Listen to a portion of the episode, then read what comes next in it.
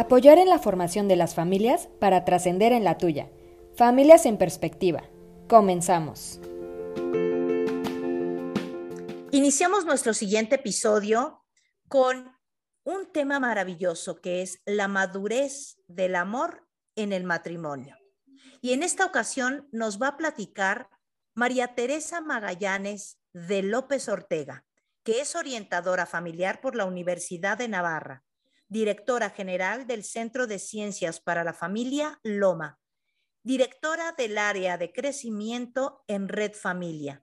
Muchas gracias, Tere, por estar con nosotros y compartir de tu conocimiento.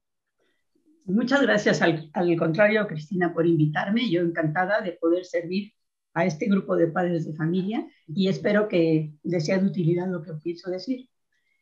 Bueno, pues vamos a hablar de, estamos hablando de la, madurez del amor conyugal.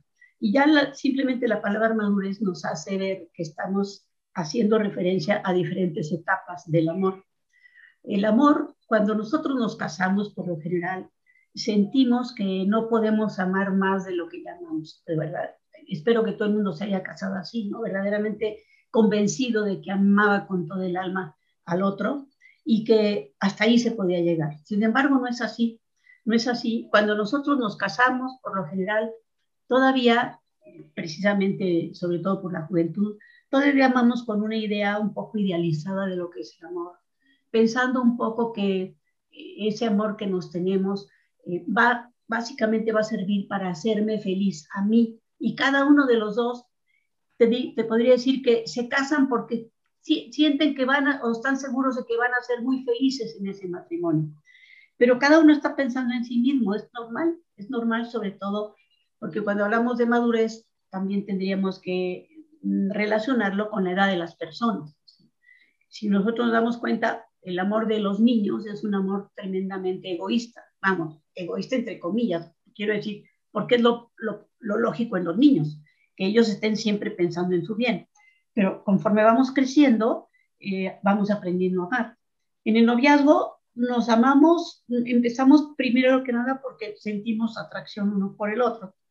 Poco a poco, con el conocimiento que se va dando a través de la comunicación, vamos empezando a experimentar un sentimiento y entonces nos sentimos enamorados. Enamorado, decía uno de los profesores de Navarra, nos sentimos enamorados. Pero bueno, y este enamoramiento, fíjate cómo no es, una, no es un acto propio. Los, los, la atracción viene de fuera. Nosotros no somos eh, los sujetos de la atracción, somos atraídos. ¿sí? en el sentimiento tampoco somos nosotros los sujetos activos, porque los sentimientos nos suceden sin nuestro permiso. Yo siento, pero no es que decida sentir. De manera que casi que cuando nos casamos vamos con esa atracción y ese sentimiento, y a lo mejor si ya ha empezado a surgir la tercera eh, cualidad del amor, que es el amor que podríamos llamar, no se vayan a escandalizar, amor libre.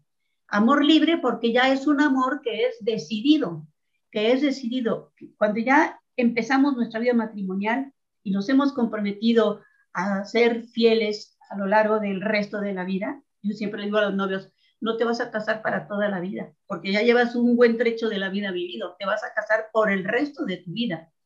Entonces, cuando ya estamos en esas circunstancias, empezamos a darnos cuenta que el amor reclama algo más. Reclama, reclama de nuestra decisión personal, reclama que impliquemos la voluntad en ese amor, que ya no es nada más porque siento bonito, ya no es nada más porque me encanta el otro, ya es porque además de verlo a él o a ella como un bien para mí, estoy pasando a querer ser yo un bien para el otro. Y aquí es donde empezamos a ver la madurez del amor. El amor anterior a esto es un amor relativamente egoísta, porque piensa siempre en sí mismo. En cambio, cuando el amor va madurando, y va madurando quiero decir porque nunca termina de madurar, siempre puede madurar más. Cuando va madurando es porque ya implicamos la voluntad, porque ya queremos al otro, no nada más porque nos nace espontáneamente, sino que lo amamos porque queremos amarlo y queremos hacerlo feliz, y por eso su bien nos importa muchísimo, incluso más que nuestro propio bien. Por eso fíjate cómo cuando en los matrimonios hay un amor maduro, se ve como cada uno está queriéndole dar gusto al otro, está queriendo complacer al otro, está queriendo buscar que el otro esté, tenga todo lo que necesita, ¿sí? Y no tanto centrado, no está centrado solamente en sí mismo. Entonces, el amor nos va a ayudar a discurrir por todas las etapas de la vida. Porque, y se lo digo yo a los novios cuando vienen al curso matrimonial, ya ven qué linda es la novia, ya ven qué guapísimo el novio, pues nada más les digo, ¿eh? Van a envejecer, porque eso sí no tiene remedio. La única forma de no envejecer es morirse joven. Y bueno, pues a nadie le gusta la idea de morirse joven. Y siempre les digo, van a envejecer, van a engordar, se les va a caer el pelo, por lo menos a ellos más que a ellas. Y entonces, fíjense cómo ya la juventud y la belleza cumplió con su objetivo, el objetivo de resultar muy atractivo al otro para encender el amor. Pero ya en el matrimonio y a lo largo de todas las etapas, nos vamos a ir adaptando a esa diferente eh, eh, circunstancia de la vida.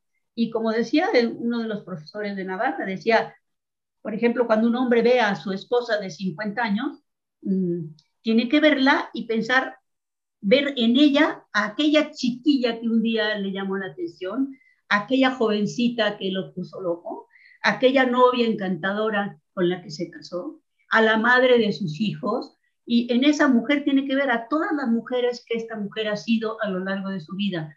Y entonces así la tiene que amar por ella, no por sí mismo, sino por ella. Y lo mismo diría de la mujer, ¿no?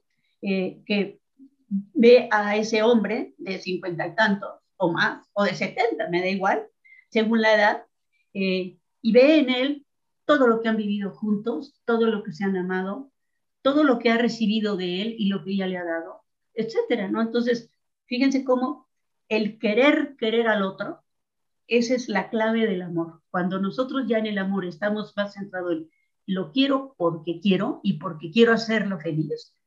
Y cuando los dos están en la misma circunstancia, en, la misma voluntad de hacerse feliz uno al otro, más que estar pensando cada uno en sí mismo, entonces hemos llegado a la madurez del amor, que puede todavía seguir siendo cada vez mejor. Hemos llegado a ese amor que nos hace permanentemente felices, ¿no? que nos hace vivir una relación pues como me decía el sacerdote cuando yo me iba a casar, me decía, tu matrimonio, ustedes lo pueden hacer como la antesala del cielo, pero también lo pueden hacer como la antesala del infierno. O sea, depende de ustedes dos que su matrimonio sea esa antesala del cielo.